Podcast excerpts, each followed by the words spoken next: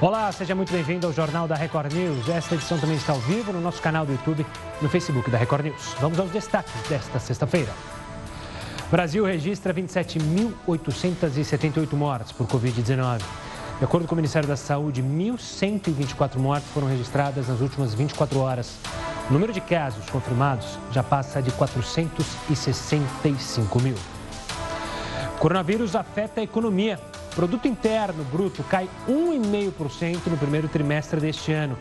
É o menor resultado desde o segundo trimestre de 2015.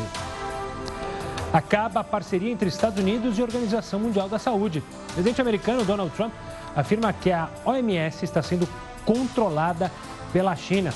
Doações à organização tinham sido canceladas pelos Estados Unidos semanas antes.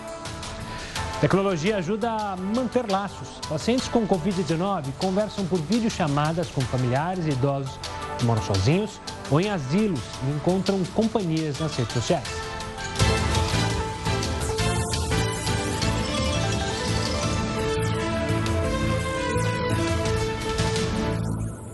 Enquanto os casos de coronavírus avançam sem trégua, a maioria dos hospitais de campanha do Rio de Janeiro continua fechada.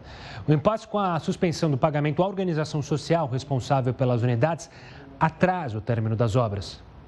Depois de adiar quatro vezes o prazo para a conclusão das obras, o Hospital de Campanha de São Gonçalo, na região metropolitana do Rio, foi inaugurado, mas só com 10 leitos funcionando.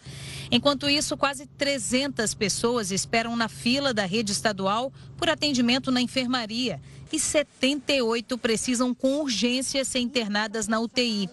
O atraso nas obras é tão grande que a Secretaria de Saúde já admite que algumas unidades podem não ficar prontas. Esse é o hospital de campanha de Nova Iguaçu, na Baixada Fluminense. A unidade deveria estar sendo entregue hoje com 200 leitos, 80 só de UTI. Mas a verdade que a gente vê por aqui é mesmo um canteiro de obras, com máquinas e operários trabalhando ainda sem nenhuma previsão de entrega. Andréia teve a Covid-19 e precisou ser atendida no maior hospital público de Nova Iguaçu. Cenário de guerra, um caos, uma tristeza. Eu não desejo isso para o meu pior inimigo. Muito triste. Superlotação. O atraso nas obras também compromete outro hospital de campanha prometido para a Baixada Fluminense, o de Duque de Caxias. Segundo o Tribunal de Contas do Estado, falta qualidade técnica para a organização social IABAS, responsável pela operação das unidades. O tribunal determinou a suspensão dos pagamentos à organização social que fez um contrato emergencial com o Estado, orçado em 836 milhões de reais. Agora, com a verba suspensa, os casos de coronavírus avançam sem os hospitais de campanha em funcionamento. Pouca vergonha. Cadê nosso dinheiro? Indo para onde? A Organização Social IABAS diz que aguarda o resultado de uma reunião com a Secretaria de Saúde do Estado para definir o futuro dos hospitais de campanha do Rio de Janeiro. O nosso PIB, o Produto Interno Bruto, caiu 1,5% no, no primeiro trimestre deste ano. Mas quem vai explicar esses números e o que eles representam é o Heródoto Barbeiro, que já está aqui conosco. Antes de mais nada, uma boa noite, Heródoto. Olá, Gustavo. Olha, nós mostramos então que estamos ainda sofrendo o impacto do coronavírus em cima da economia brasileira.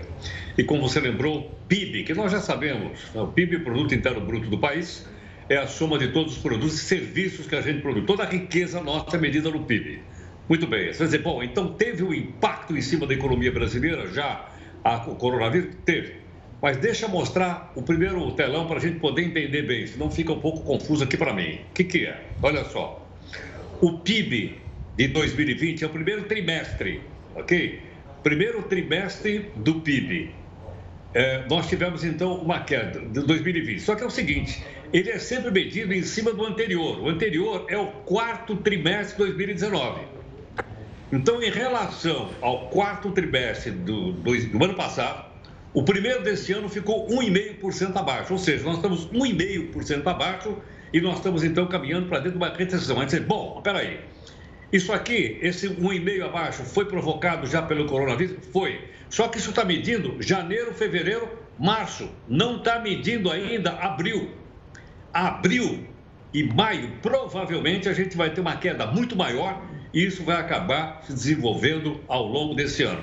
Quais são os prejuízos? Nós temos menos emprego, menos envolvimento, menos crescimento, enfim. A economia estava se recuperando. Ela estava se recuperando no ano passado, vinha devagar, mas ela vinha crescendo, vinha crescendo. De repente, ela tomou essa cacetada de 1,5%. Vamos dar uma olhadinha na outra tela, só para você ter uma ideia de como é que isso afeta a vida das pessoas de uma maneira geral. Olha o que aconteceu com a construção civil, que é responsável por uma grande quantidade de utilização de mão de obra no nosso país. Por isso que nessa semana a gente já mostrou aqui a queda da oferta de emprego no país. Caiu 2,4%. Aliás, foi a maior, foi exatamente a construção civil, quando a gente imagina que, que a construção está ativa no país. Não está. Quando a gente fala em serviços, que é a segunda maior queda, aqui a gente pode colocar as academias de ginástica, pode colocar cabeleireiro, pode colocar barbeiro, pode colocar, inclusive, as empregadas domésticas. Então, houve uma paralisação também no setor com a queda de 1,6. A outra foi a indústria. Por que razão? Porque com o coronavírus, muitas indústrias simplesmente pararam. A indústria automobilística praticamente parou, não está vendendo nada. As fábricas estão fechadas. Então, dentro daquele PIB negativo de 1,5, você destaca então construção civil, serviços e indústria. Para concluir, a gente poder entender bem, porque isso vai nos atingir diretamente, já está nos atingindo. Nós vamos ficar atentos para isso enquanto cidadãos. Olha lá, setores de maior impacto. Qual foi o setor mais afetado pelo, pelo coronavírus? Fechou tudo, inclusive o shopping, comércio. Olha lá, o comércio foi o primeiro a ser afetado. O segundo, serviços para famílias, com medo até de ter empregado doméstica em casa e outros serviços, as pessoas simplesmente demitiram um monte de gente e não permitiram mais que as empregadas entrassem em casa, entre outros colocados em serviços para famílias. E o terceiro ponto, que é aquele da gente olhar um pouquinho lá para frente, são os investimentos adiados. Ou seja, eu tenho que investir hoje para que as coisas possam funcionar daqui um mês, dois, três, quatro. E o pessoal simplesmente não investiu. O que significa, portanto, que nós vamos chegar no final do ano, infelizmente, numa situação é, nada confortável em relação à economia brasileira. Talvez, talvez, só lá no quarto trimestre desse ano é que a gente tenha uma recuperação. Mas aparentemente, espero que não aconteça. Aparentemente, nós estamos caminhando para dentro de uma recessão econômica no país. É isso aí, Gustavo. Obrigado, Heroto, pela participação. Daqui a pouco ele volta aqui com outras informações dentro do JR News. É, mudando um pouco de assunto, falando do coronavírus, mas olha essa medida tomada pela Prefeitura de São Bento do Tocantins. Eles decidiram colocar cerca de arame em torno da cidade para limitar o acesso por causa do coronavírus. Na sua opinião, isso é uma medida acertada? Envie sua mensagem para a gente. WhatsApp é o 11942 128 782.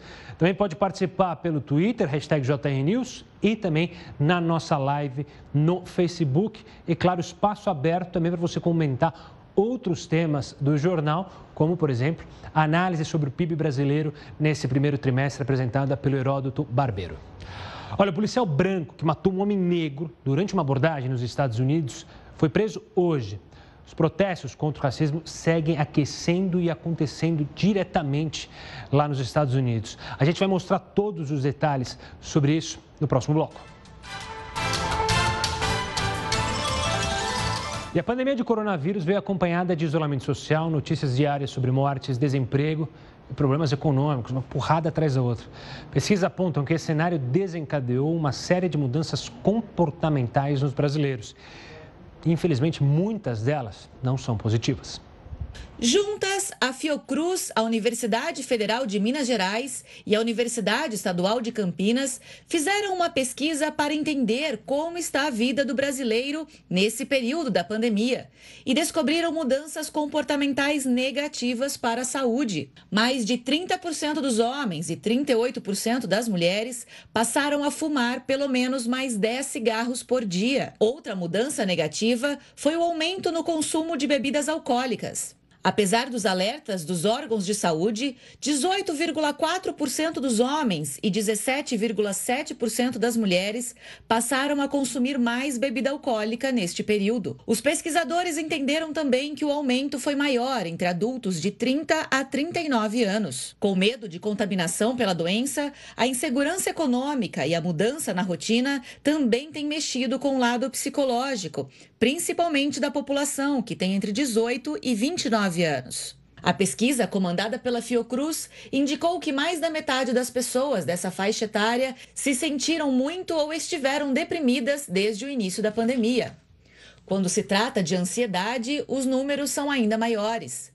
Destes jovens entre 18 e 29 anos, 70% relataram terem sentido ansiedade muitas vezes ou o tempo todo. Na tentativa de ampliar a compreensão sobre como essa pandemia tem afetado a população brasileira, a UFMG ainda se uniu à USP e à Universidade Federal do Rio Grande do Sul em um estudo sobre sono e os sonhos. Com os relatos que a equipe de pesquisadores tem recebido e até mesmo observando as redes sociais, foi possível concluir que o número de pessoas reclamando de pesadelos ou problemas para dormir é grande. Principalmente em cidades onde a pandemia se expressou mais agressiva, como no Rio de Janeiro ou em Manaus. No geral, o que as pesquisas nos mostram é que suas consequências atingem mais áreas do que poderia ser imaginado num primeiro momento.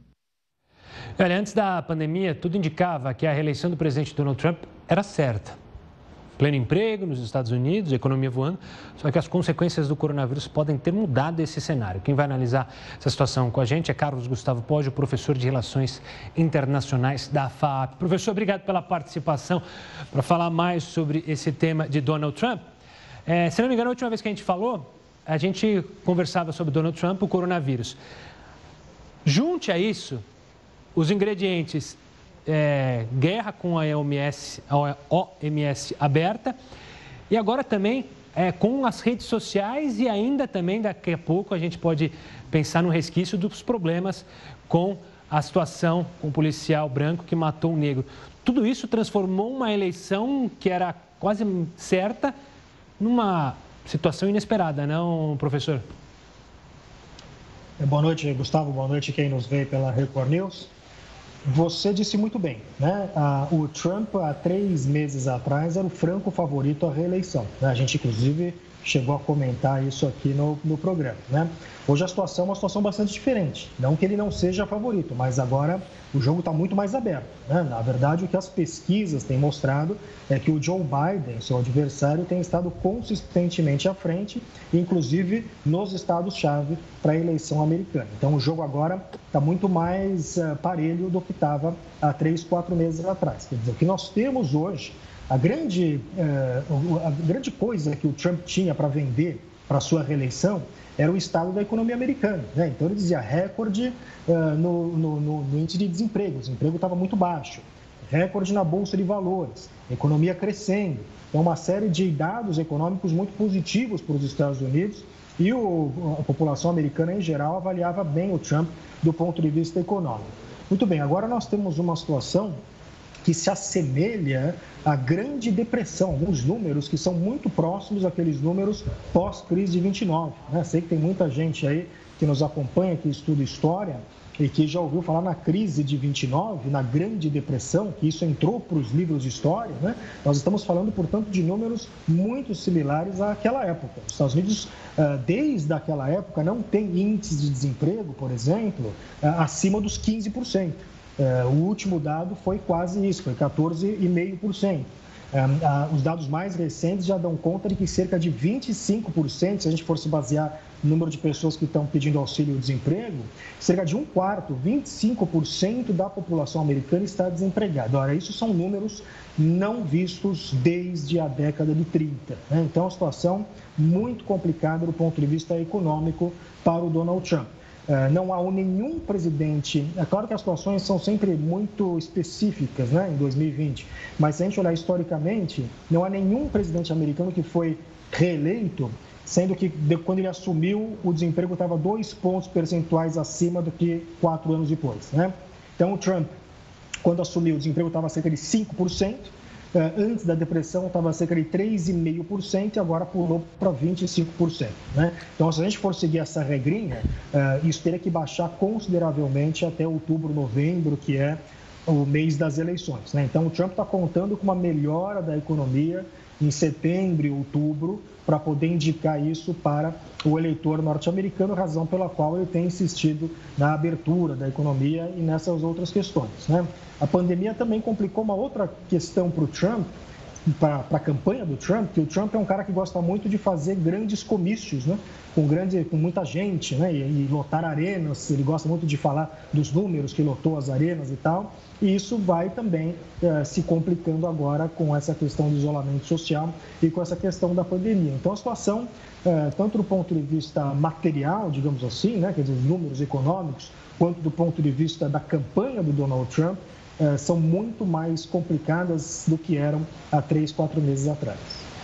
Professor, é, nosso tempo está acabando, mas rapidamente, para o Trump perder, para o Trump não ganhar, ele precisa perder para alguém. Aí vai minha questão: Joe Biden surge como alguém que os americanos podem sentir confiança é, para vencer a crise econômica que se, é, que se alastra aí pelo país?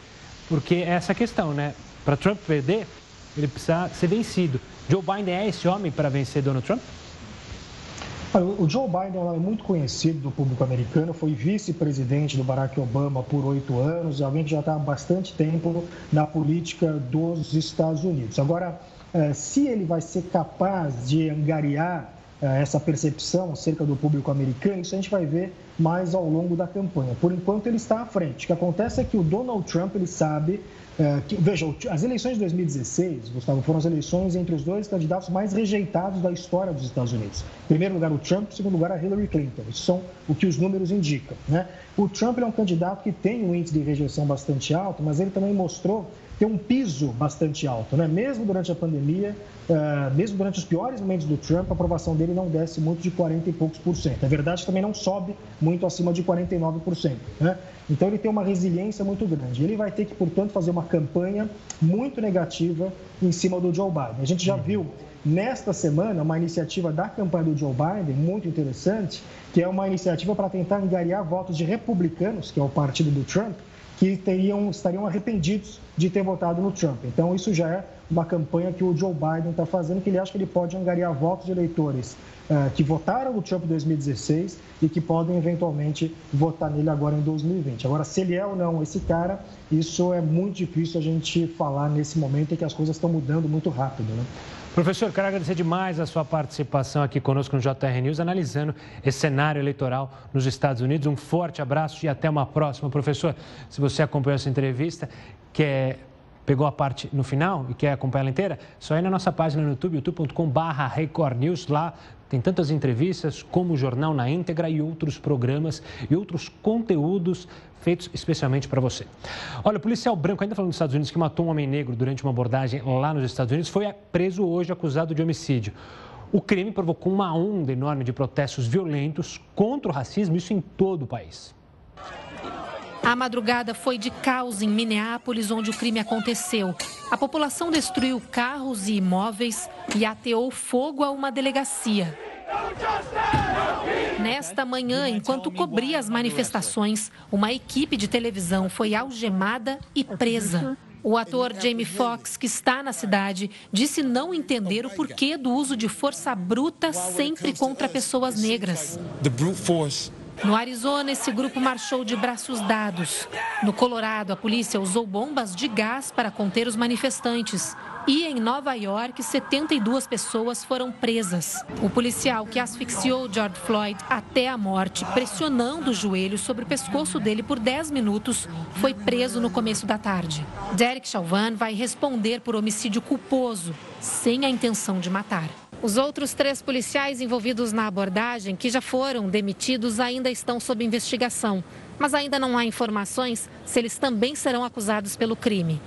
O presidente Donald Trump, que já enviou a Guarda Nacional para Minneapolis, pediu que o FBI investigue o caso com atenção máxima.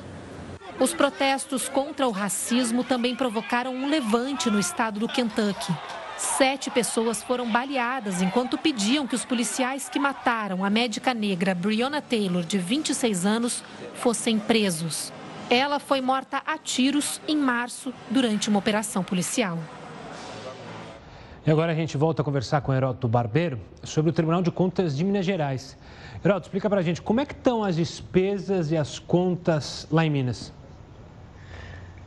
Olha, Gustavo, é, eu vi uma reportagem da TV Record Minas Gerais que ela ilustra bem o seguinte: o que fazem com o dinheiro que nós pagamos de impostos. A gente precisa dar isso como exemplo, como forma da gente tentar arrumar as coisas no nosso país. Por exemplo, tanto em São Paulo, São Paulo tem Tribunal de Contas, os estados todos têm. O de São Paulo, inclusive, já foi envolvido em corrupção há pouco tempo atrás.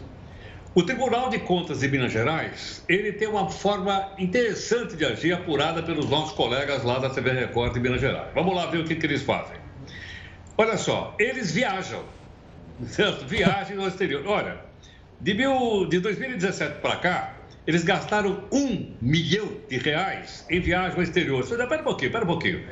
Quantos conselheiros tem lá? Sete. Tem só sete conselheiros viajando para o exterior e gastaram um milhão de reais. Não se esqueça que o auxílio emergencial é de 600 reais por mês para cada cidadão. Muito bem. Além dessas viagens consumir um milhão de reais, vamos dar uma olhadinha em outro exemplo, né, para a gente poder entender bem o que acontece com a nossa grana. Olha só, Regras para viagem. Eles então têm o seguinte: além de passagem, logicamente, de alimentação e hospedagem, ele pode gastar 585 dólares por dia. O dólar está mais de 5 reais. 5 vezes 6, 30, mais ou menos uns 3 mil reais por dia de comida e de alimentação paga pelo contribuinte de Minas Gerais e paga pelo contribuinte todo mundo. E o pessoal então recebe por dia 585 dólares de viagem. Mais uma um dado interessante dessas viagens. Eu digo, mas pera um pouquinho. Uh, o Tribunal, então, de Contas de Minas Gerais paga bem o pessoal? Ele não tem grana para viajar com o seu próprio dinheiro do seu bolso? Sabe qual é o salário lá? Olha aí, Gustavo. 35 mil reais mensais, mais indenização, mais auxílio, mais carro, mais motorista, aquelas coisas todas dos tribunais. 35 pau por mês. E viajam por nossa conta. Aí você vai dizer, bom, Claro, mas o pessoal viaja para universidades e tal. Vamos dar uma olhadinha de alguns destinos levantados então pela equipe da TV Record. Vamos lá. Uau! Orlando. Será que tem alguma universidade em Orlando? Não que eu saiba. Atenas até tem, mas tem também o Partenon. Paris, ah, Paris tem universidade, mas também tem a Torre Eiffel, aquela coisa toda. Ou então, você vai ver em Barcelona, Las Ramblas, ou então vai ver um jogo lá do Barcelona lá, lá. É para esses destinos, entre outros, que esse pessoal viajou e gastou essa grana toda. Bom, para isso tudo, nós temos até um exemplo levantado, então, também pelo pessoal aqui da TV Record, vou mostrar agora para você, que é o seguinte: o campeão das viagens é o senhor Durval Ângelo. Ele esteve em Atenas durante 10 dias. Não sei se está estudando grego, ou Aristóteles, ou Platão, ou algum daqueles filósofos. Gastou 40 mil e 100 reais em 10 dias. 40.100 reais em 10 dias do Tribunal de Contas de Minas Gerais, ok? Então, só para a gente ter uma ideia, né, eu estou falando de um tribunal, não estou dizendo que os outros também não tenham gasto, tem, mas só para a gente saber para onde vai o imposto. E como nós somos cidadãos e pagamos, o mínimo que nós temos direito é saber onde estão e como estão gastando o dinheiro que a gente paga de imposto. Que tal uma universidade em Orlando, hein, Gustavo? Tá aí, né? Eu acho que o Tribunal de Contas também podia mudar lá o nome, o Tribunal de Contas de Minas, também para Tribunal de Contas e Viagens de Turismo, né? Dar dicas para quem tem dinheiro para poder viajar assim que for reaquecida a economia, porque é uma brincadeira. O Heroto volta aqui conosco, a gente vai para um rápido intervalo, mas a gente vai falar ainda do presidente do Irã, que ele quer acelerar a criação de leis mais rígidas contra os chamados crimes de honra. Ele decidiu fazer isso depois de um caso chocar o país. Você vê isso daqui a pouquinho. Agora, espere mais uma live. Ainda no cenário internacional, o presidente do Irã quer acelerar a criação de leis mais rígidas contra os chamados crimes de honra. Isso acontece após um caso chocar o país. O assassinato de Romina Sherafi, de 14 anos, chocou o Irã. Ela fugiu de casa com o namorado porque o pai se opôs ao casamento deles. O casal foi encontrado pela polícia, que levou Romina de volta para os pais, mesmo depois dela ter dito que temia pela própria vida. Na semana passada, o temor se concretizou. Ela foi assassinada pelo próprio pai enquanto dormia. O motivo? Romina, segundo ele, traiu a família e o desobedeceu. O assassinato é enquadrado como um crime de honra esse tipo de delito geralmente é praticado por parentes que, na tentativa de justificar o injustificável, alegam que as vítimas atentaram contra a honra da família. As leis iranianas amenizam as punições para quem comete esse tipo de crime.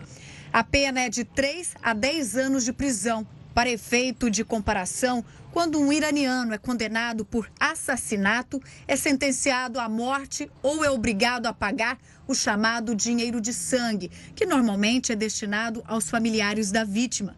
Diante da repercussão do caso, o presidente do país tenta alterar o Código Penal. Isso para que Romina não tenha sido apenas mais uma, mas sim a última vítima dos crimes de honra no Irã. Olha, quem tem problema de tireoide não faz parte do grupo de risco da Covid-19. Mas será que mesmo assim é preciso ter olhos atentos ainda mais durante essa pandemia? Sabe por quê? A gente vai entender isso com a Ana Hoff, que é chefe de endocrinologia do Instituto do Câncer do Estado de São Paulo. Doutora, obrigado pela participação aqui conosco. Muita gente deve estar se perguntando, ué, mas se não está no grupo de risco, por que, que a gente vai, por que, que vocês vão fazer essa conversa? E agora eu quero que você explique. Doutora, quais são justamente os problemas nesse momento de pandemia para quem não controlar a tireoide? Então, na realidade, Gustavo, o que acontece é que nós estamos na Semana Internacional da Tireoide e este ano nós estamos focando é, para conscientizar os pacientes que têm problemas da tireoide em relação à pandemia. O que fazer?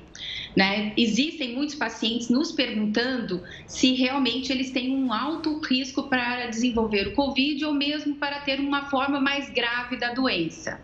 E, em geral, a gente sabe que os problemas da tireoide são extremamente frequentes na população. Por exemplo, o hipotireoidismo pode envolver 10%, principalmente nas mulheres. Então, é extremamente frequente. E o que a gente pode dizer é que, a princípio, não, eles não estão uh, com risco maior de uh, contrair o, o coronavírus. Uh, entretanto, a alerta é a seguinte: pacientes que não estão compensados, que não estão com os hormônios dentro da normalidade, ou porque iniciaram o tratamento no momento, ou porque pararam de tomar o medicamento, sim, como o hormônio tireoidiano é importante para várias funções do organismo e a gente sabe que o coronavírus pode afetar vários órgãos, pacientes que estejam descompensados, eles podem eh, tem o potencial de ter um caso mais grave uh, da Covid-19. Então, o nosso alerta é que todos os pacientes que tenham uma alteração da tireoide, seja o hipotireoidismo, o hipertireoidismo, o câncer da tireoide ou um nódulo, um aumento da tireoide, eles devem manter o tratamento uh, adequado uh, tomando os medicamentos todos os dias. E se estiverem com sintomas descompensados, eles devem entrar em contato com, com o seu médico. Doutora, quero agradecer demais a sua participação aqui conosco e o alerta para toda a população que tem um problema da tireoide. Obrigado e um forte abraço, doutora. E olha, o presidente dos Estados Unidos, Donald Trump, a gente já falou dele hoje, mas vamos falar de novo. Anunciou o rompimento das relações do país com a Organização Mundial da Saúde. Isso já estava se desenhando, pois é, né? Trump alegou que a OMS é controlada pela China. Sem apresentar provas, no entanto, disse que a organização foi pressionada pelos chineses a dar explicações equivocadas ao mundo sobre o coronavírus. A OMS ainda não se pronunciou. É bom lembrar que Donald Trump já tinha dado indícios dessa, dessa separação com a OMS e agora veremos quais serão os próximos resultados. A Europa ainda defende eh, a OMS ou defende veemente é, os protocolos da OMS, mas agora tem mais uma pimenta para essa discussão. Olha, uma triste notícia hoje. O jornalista e escritor Gilberto Dimenstein morreu aos 63 anos da manhã desta sexta-feira aqui em São Paulo. Desde 2019, ele lutava contra um câncer no pâncreas. Mas quem pode ajudar a lembrar a importância é, dessa figura do jornalismo brasileiro é justamente Heródoto Barbeiro. Heródoto, mais uma vez, 2020 vem com uma triste notícia, principalmente para nós jornalistas, um companheiro. Eu tive o prazer é, de trabalhar com ele quando estava na CBN você também, né, Heródoto? Exatamente. Então, Gustavo, acho que inicialmente, em nome aqui de toda a nossa equipe, nós queríamos apresentar nossa solidariedade à família do Gilberto Messai, que é ele está, tá? E como você lembrou, era jornalista e escritor, ele também era professor, tinha uma série de livros utilizados pelas escolas secundárias. E até queria dar um pequeno depoimento. Eu encontrei duas oportunidades. A primeira, eh, Gustavo, foi o seguinte: quando eu era professor e dava aula no Objetivo, o Gilberto foi meu aluno no colégio. Eu jamais podia imaginar que eu fosse criar uma amizade com ele, eu, professor, ele, aluno. E nós fôssemos nos encontrar depois de algum tempo, ele já um jornalista famoso, e eu já trabalhando na CBN. Na época, quando ajudei a montar a CBN, eu sugeri a contratação dele como comentarista de assuntos da cidade.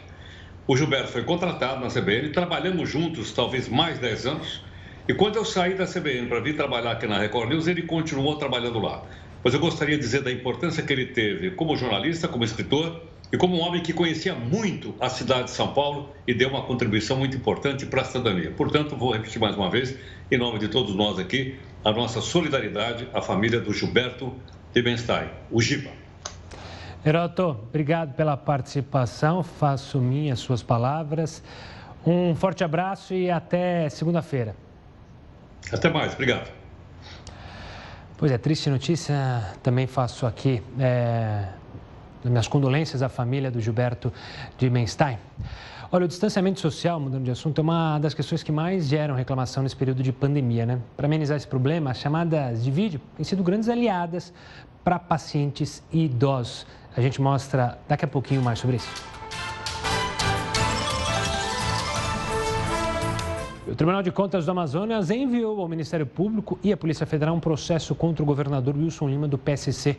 Ao assinar um contrato com uma empresa que fornece gás natural, o Estado estaria deixando de arrecadar 9 bilhões de reais em impostos.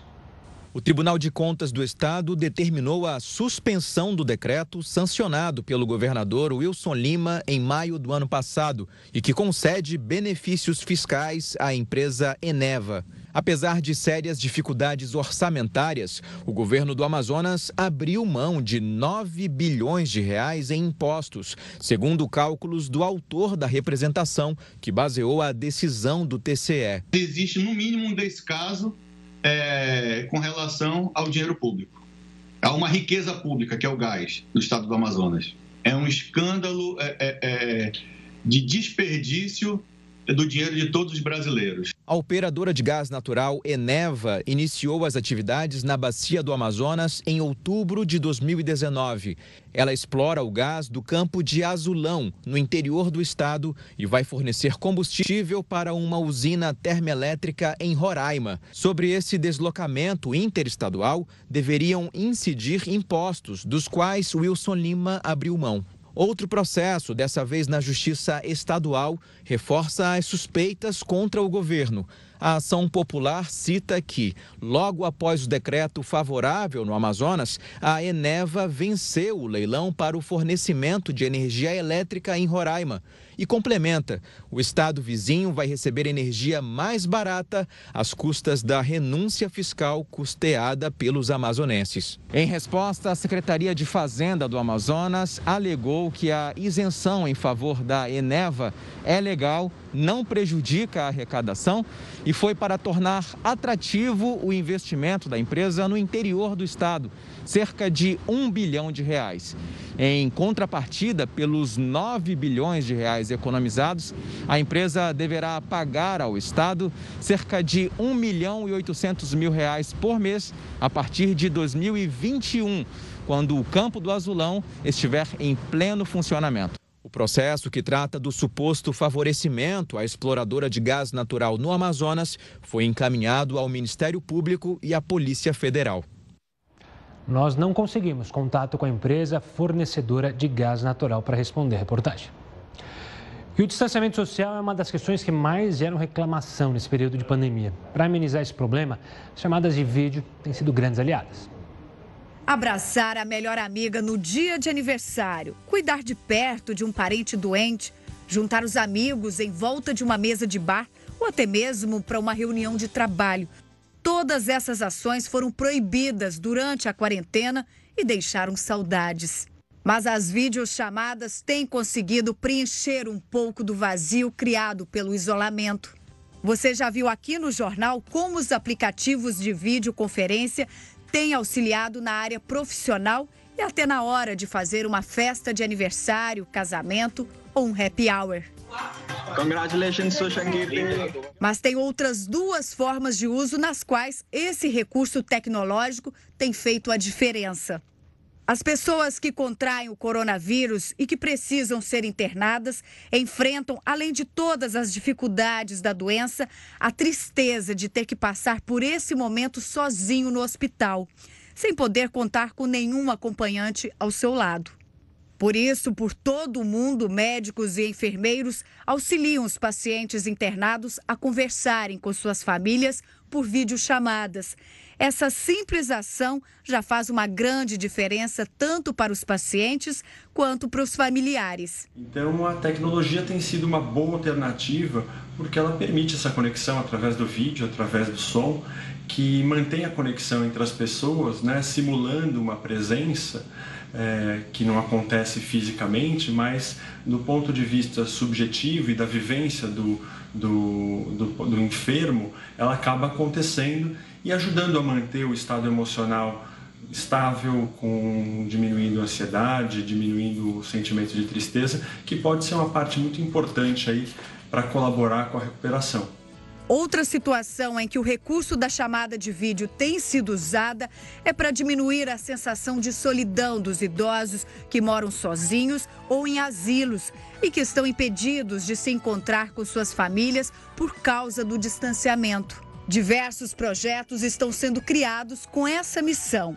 A plataforma Doa Tempo, por exemplo, serve como ferramenta para que voluntários encontrem instituições nas quais seus idosos precisem de companhia. A interação pode ser feita de várias formas. Gastar um tempo conversando sobre a vida, cantar uma música com os novos amigos. Cidade maravilhosa, coração do meu Brasil. E até cantar parabéns. Um, Benedita! Benedita! Paga a velhinha, dona Benedita! E esse tipo de ação não tem acontecido só aqui no Brasil. Nos Estados Unidos, tem até famosos aderindo a esse movimento de solidariedade. O ator Matthew McConaughey é um exemplo. Ele participou de um bingo com idosos de um asilo no estado do Texas. Essas e outras iniciativas têm trazido certa leveza para esse momento tão difícil.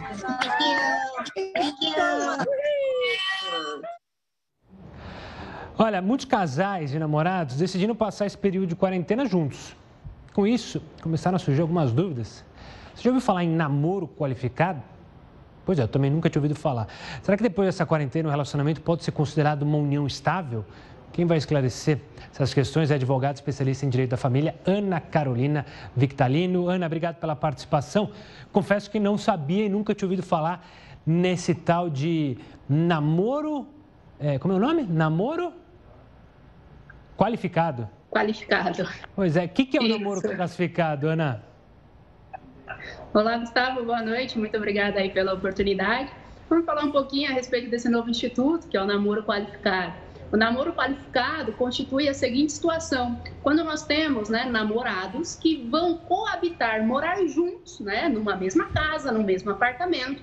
No entanto, eles não querem que este ato de coabitação constitua uma entidade familiar. Eles querem manter a relação de namoro. Mantendo essa relação de namoro e não uma entidade familiar que seria a configuração de união estável, estes namorados estarão aí garantidos com questões relacionadas ao patrimônio. Por exemplo, se este namoro, após o isolamento, né, chegar ao fim, não haverá discussão nenhuma a respeito do patrimônio destes namorados. Então, o namoro qualificado é quando nós temos um contrato de namoro então imagine, são duas pessoas que namoram, tá? Pode ser aí esse contrato de namoro, esse namoro qualificado, tanto para casais heterossexuais como casais aí como é, afetivos e eles decidem morar juntos, no entanto, não querem constituir uma união estável. E, diante deste contrato de namoro, em que há expressa e vontade de não constituir a união estável, não haverá discussões futuramente a questão de patrimônio. Ana, quando você diz contrato, eu sempre fico com o pé atrás. O contrato é, é uma questão é, no papel ou não necessariamente? Ou é necessário fazer um contrato de namoro qualificado para deixar bem claro, olha, a gente está namorando, é, não é união estável, como é que é? Para que se tenha essa segurança, de fato, para não constituir a união estável, os namorados que moram juntos e não querem, né, que de fato tenha a união estável, precisa formalizar, tá? Este contrato de namoro. Como que nós formalizamos este contrato de namoro? Pode ser um contrato particular, mas desde que respeitadas as regras básicas assinadas por duas testemunhas, em que há A gente perdeu contato com a Ana? Perdeu o contato. Acho que deve ter sido o Cupido que deve ter ficado irritado com a história de namoro qualificado. Ele dá tanto trabalho para juntar as pessoas, né? E aí surge é, um namoro qualificado. A gente vai. Ah, voltou. Ana, a gente só estava para finalizar, já que deu uma travada na internet, eu brinquei até que o Cupido deve ter ficado nervoso, que vocês estão fazendo contrato para namoro qualificado. Termina para a gente. Então, é, é, preciso fazer o contrato entre as partes, com assinatura, para que isso é, configure e faça valer, valer de fato o namoro qualificado. Exatamente, para que tenha eficácia e não constitua união estável. Além deste contrato escrito e assinado por duas testemunhas, pode também ser realizado em cartório, que não precisa nem de advogado. Vários namorados em cartório levam os documentos pessoais e informam o interesse em formalizar este contrato de namoro. Feito isso, não haverá discussão posterior, em caso de término desse namoro, com questões relacionadas ao patrimônio. Tá certo. Ana, obrigado pela participação. Um forte abraço e até uma próxima que vai ter de gente fazendo namoro qualificado com fulano, com ciclano, enfim. Olha, o... já que a gente falou de cartórios, os cartórios de todo o Brasil passaram a realizar diversos serviços por videoconferência. Então é possível formalizar divórcios, escrituras de compra, venda, doações, partilhas, inventários, contrato de namoro é, qualificado, também está tudo liberado. Autentificação de documentos, reconhecimento de firmas e procurações públicas. Para solicitar o serviço online é só entrar no site www.e.notariado.org.br. Está aqui, ó, aqui na tela, você vê tranquilamente, tá certo? Desde o início da pandemia, os aeroportos do país reforçaram as medidas de controle sanitário para conter o avanço do coronavírus. Mas quem viaja reclama da falta de adesão às medidas por parte de quem? Passageiros. O voo que trouxe Daniel ao Brasil veio da Espanha com conexão na Alemanha. Ele ficou assustado com a situação dentro do avião. O avião lotado, né? A pessoa a 10 centímetros de distância de mim, a, a pessoa que estava do meu lado não estava usando máscara direito. O medo de contágio pelo coronavírus aumentou no trecho entre Frankfurt e São Paulo. É um voo longo de 12 horas. E aí é impossível você manter, se manter de máscara né, o tempo inteiro, evitar contato, porque você tem que comer, você tem que ir no banheiro. Neste voo doméstico, flagramos aglomeração na hora do desembarque. Os passageiros não esperam a orientação para sair do avião. Os flagrantes foram feitos depois que os protocolos sanitários nos voos e nos aeroportos do país foram atualizados. Entre as medidas está o uso obrigatório de máscaras para passageiros e funcionários, a desinfecção das áreas comuns e também a distância de pelo menos dois metros entre as pessoas nos locais de check-in e em todo o trajeto até a aeronave. Segundo a Anvisa, a eficácia das medidas depende também da conscientização dos passageiros. O mais importante é, que não adianta o, o, o, governo, a Anvisa ou outro órgão é, pedir para que sejam aplicadas medidas se a própria pessoa, o próprio cidadão, não aderir e, e, e, realmente fazer uma mudança de comportamento, né? Na hora de pegar a mala ali, todo mundo em volta do carrossel, amontoado, querendo pegar essa mala primeiro, foi completamente desorganizado. Tirando as máscaras que o pessoal estava usando, parecia que não tinha pandemia. E o lançamento do foguete da SpaceX com astronautas da NASA vai mesmo acontecer neste sábado, pelo menos a programação. A cápsula Crew Dragon deve levar dois astronautas ao espaço se as condições climáticas forem favoráveis. É importante lembrar que a viagem aconteceria lá na última quarta, a gente falou ela aqui, mas foi cancelada exatamente por causa do mau tempo. Esta será a primeira viagem espacial tripulada saindo dos Estados Unidos em nove anos. Antes, os americanos pegavam carona com os russos. Olha, o Jornal da Record News fica por aqui. Você acompanha agora o programa Coronavírus Plantão, apresentado por Eduardo Ribeiro. Uma ótima noite a todos e até mais.